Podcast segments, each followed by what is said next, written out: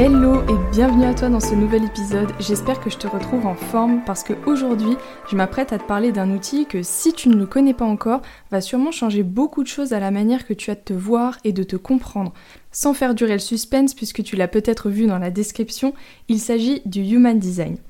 Le Human Design, c'est un outil de connaissance de soi dont on entend de plus en plus parler depuis quelques années, mais sur lequel on trouve encore peu d'infos, bien que c'est vraiment en train de se développer, je trouve.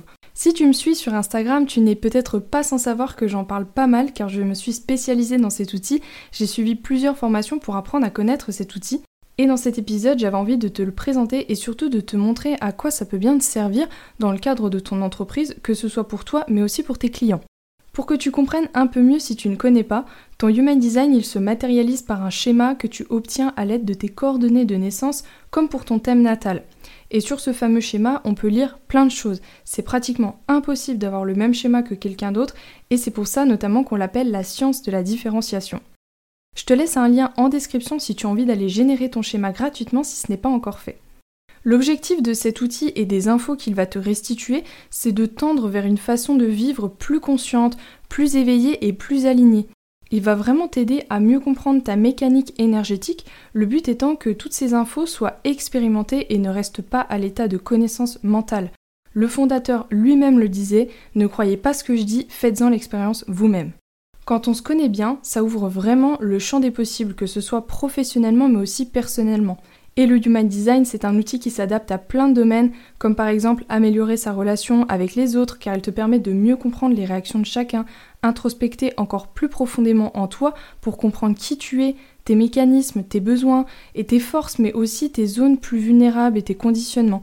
Il sert aussi pour les enfants, à l'école, pour les équipes professionnelles, pour voir si chacun est plutôt dans sa zone de génie à son poste ou pas vraiment. Alors tu vas me dire, c'est bien beau tout ça, mais en tant qu'entrepreneur, à quoi ça peut bien me servir de savoir tout ça? Eh bien je vais te donner trois bonnes raisons de t'y intéresser avec des exemples concrets à chaque fois pour que tu puisses mieux te projeter. Premièrement, ton Human Design va t'aider à comprendre ton fonctionnement énergétique, comment le gérer, l'appréhender et donc t'organiser au mieux pour ne pas t'épuiser et être la plus productive possible finalement.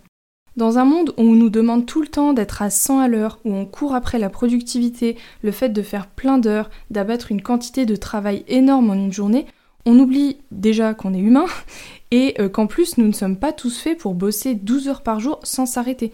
On n'a pas tous le même ratio d'énergie et on n'est pas tous faits pour euh, travailler et rester concentré 4 heures sur la même tâche.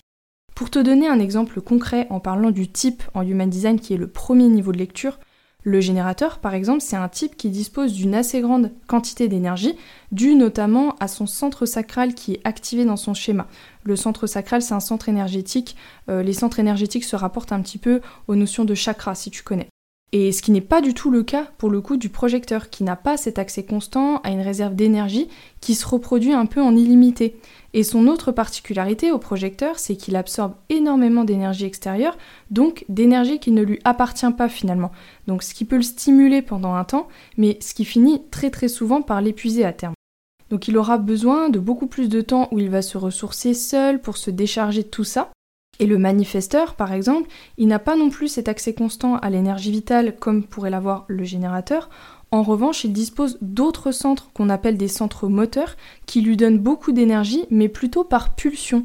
Ce qui implique finalement que pour s'organiser, il aura besoin d'apprendre à surfer sur ces moments où il pourrait abattre parfois deux jours de travail en deux heures et les moments où il a l'impression qu'il a beaucoup plus de mal et qu'il rame un peu.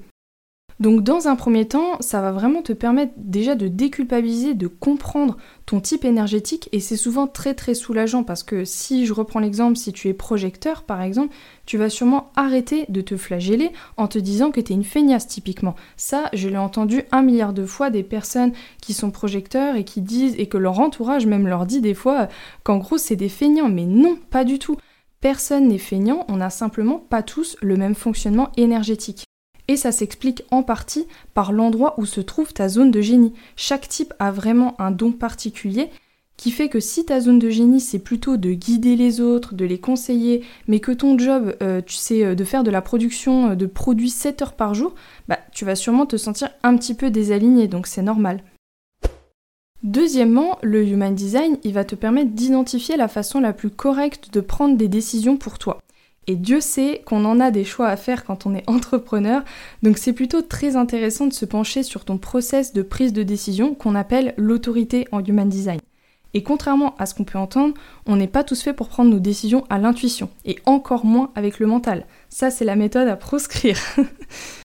le corps nous donne plein d'informations tout le temps sur lesquelles on peut vraiment se reposer pour prendre nos décisions, contrairement au mental qui lui est parasité par plein de choses, comme les biais cognitifs, ça c'est vraiment l'exemple typique.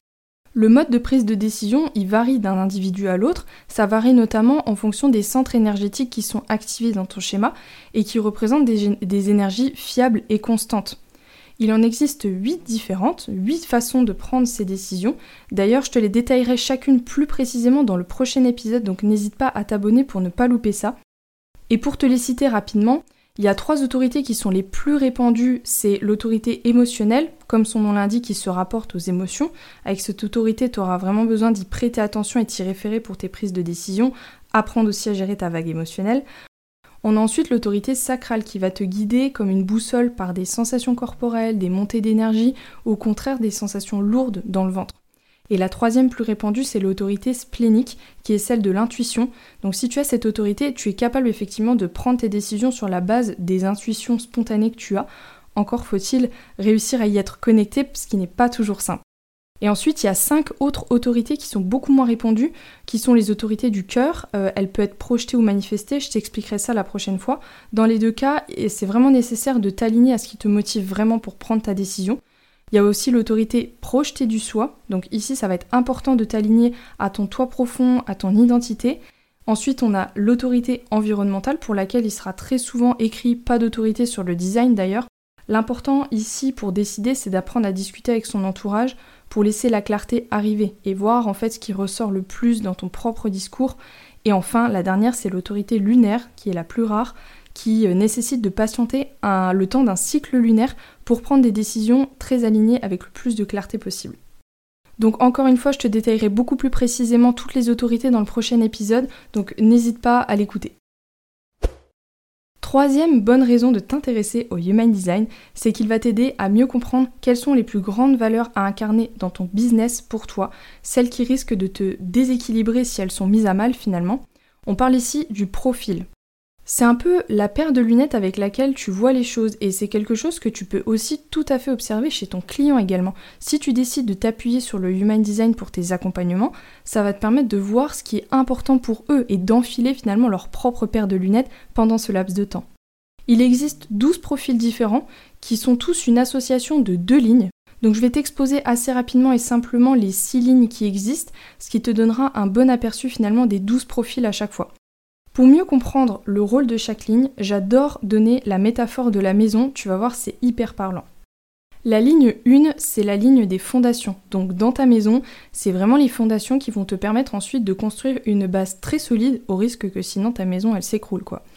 Les personnes qui ont une ligne 1 dans leur profil, elles ont tendance à aimer se plonger dans les recherches, dans l'apprentissage de nouvelles choses, et ce notamment parce que c'est quelque chose qui les sécurise énormément ensuite pour s'exprimer.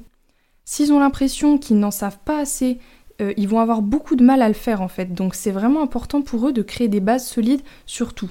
La ligne 2, c'est celle du génie solitaire. Dans la métaphore de la maison, il faut voir ça comme si cette personne, elle était au rez-de-chaussée, en train de vivre sa vie tranquille, les rideaux grands ouverts, et en fait, elle est vue de l'extérieur par tout le monde. Ce qu'il faut comprendre en fait avec cette ligne, c'est que ces personnes-là ont tendance à vraiment aimer être dans leur petit cocon, être tranquilles. Pourtant, ils ont des talents innés que tout le monde voit, mais dont eux ne se rendent pas forcément compte. Et c'est pour ça qu'on aura tendance à venir les solliciter. Et eux ne comprennent pas trop souvent pourquoi. La ligne 3, c'est celle de l'expérimentateur. Donc dans notre maison, c'est un peu les escaliers qui mènent au premier étage. Donc imagine euh, un gars qui est en train d'essayer de monter à l'étage une table dans des dimensions qui sont beaucoup trop grandes que celles de la cage d'escalier, bah c'est un peu le résumé de la vie d'une ligne 3. Ce sont des gens qui vont tester beaucoup de choses et qui vont parfois même se foirer, alors que tout le monde peut-être euh, leur avait dit que c'était trop dur, impossible ton truc, etc.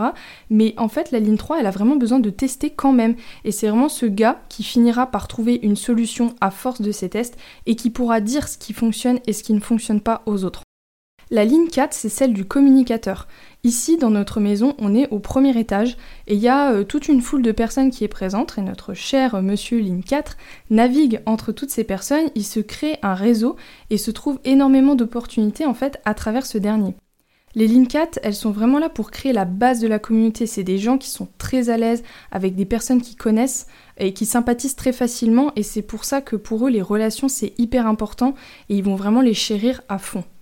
La ligne 5, c'est celle de l'universalisation. Dans notre maison, c'est celui qui est à l'étage, sur le balcon, qui se place vraiment en leader et qui transmet ce qu'il sait de façon très pratique et concrète aux personnes qui lui sont inconnues. Ces personnes, elles sont souvent très douées dans le fait de transmettre leurs connaissances pour soutenir l'humanité et enclencher la guérison. Ils ont une aura de sauveur qui est très très présente et c'est justement quelque chose auquel ils doivent prêter attention pour ne pas se faire happer. Et enfin, la ligne 6, c'est celle du modèle. À ce moment, on est sur le toit de la maison. On a vraiment une vue à 360 sur tout ce qui se passe et ce que les autres dans la maison ne peuvent pas encore voir. C'est souvent ces personnes qui sont très optimistes, mais qui ont sûrement vécu un début de vie qui a été assez rude, qui ont expérimenté beaucoup de choses pour en arriver à ce niveau de sagesse. Eux, ils sont là pour nous montrer qu'un monde meilleur est possible et comment c'est possible. Voilà pour les six lignes. Donc si par exemple tu as un profil 5.1, tu es sûrement quelqu'un qui a à cœur de transmettre au plus grand nombre des connaissances, apporter des solutions pratiques au plus grand nombre, et ce basé notamment sur tout ce que tu apprends dans ton quotidien à travers des livres, des formations ou ce genre de choses. Et ce que tu transmets, ça provient principalement des apprentissages que tu fais qui viennent de tes recherches. Si tu as un profil 2-4 par exemple, tu vas être quelqu'un peut-être qui est assez solitaire, euh, t'aimes bien qu'on te laisse un peu tranquille, mais t'as aussi besoin d'interaction sociale, de qualité, avec des gens que t'apprécies, euh, qui comptent pour toi, et c'est d'ailleurs la plupart du temps à travers eux que tu trouves tes opportunités pro de clients par exemple. À chaque fois, les deux valeurs sont à considérer. Certaines se marient plutôt bien ensemble, d'autres moins bien, mais c'est normal, il y a des profils qui sont plus harmoniques que d'autres.